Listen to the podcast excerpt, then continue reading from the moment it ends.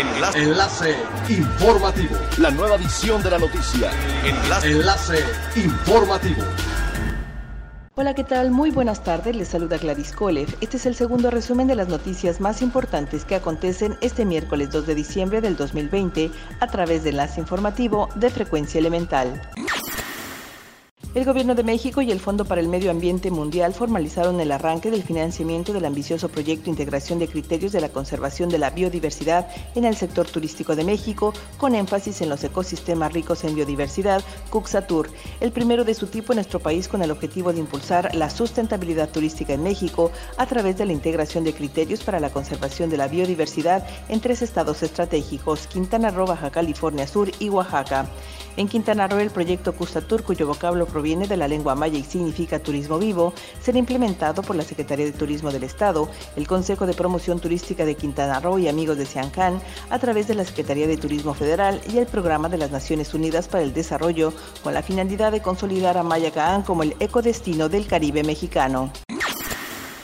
La autoridad municipal de Cozumel demandó se vigilen los muelles de entrada de visitantes a la isla, especialmente el muelle Navega de Playa del Carmen, a fin de que se respeten los protocolos sanitarios y se pueda continuar de una forma segura con la reactivación económica y turística de Cozumel y en general del Estado.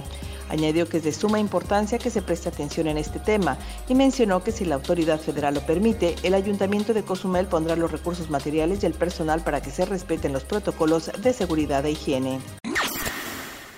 Empresarios del sur de Quintana Roo consideran inaceptable el cobro de admisión a reservas naturales propuesta en el paquete económico del gobierno del estado.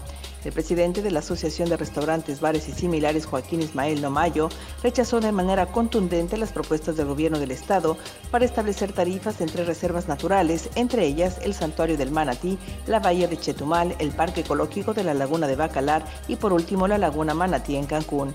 Añadió que lejos de ayudar a la economía del sur del estado, esto es un nuevo obstáculo para que los de servicios turísticos, en especial de Chetumal, ya que las tarifas van desde 5 pesos para los locales hasta los 251 para los visitantes extranjeros.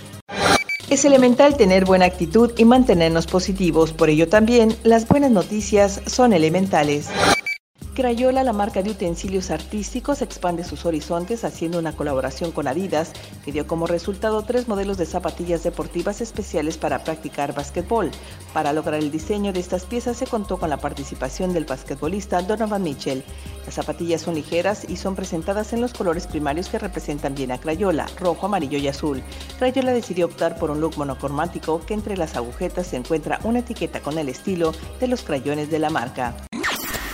Siga pendiente de las noticias más relevantes en nuestra próxima cápsula informativa. No olvide seguir nuestras redes sociales, Facebook, Instagram y YouTube. Estamos como Frecuencia Elemental. En Twitter, arroba frecuencia-e y nuestra página web www.frecuenciaelemental.com. Se despide Gladys Kolev y no olvide que es elemental estar bien informado. Enlace. Enlace informativo. La nueva edición de la noticia.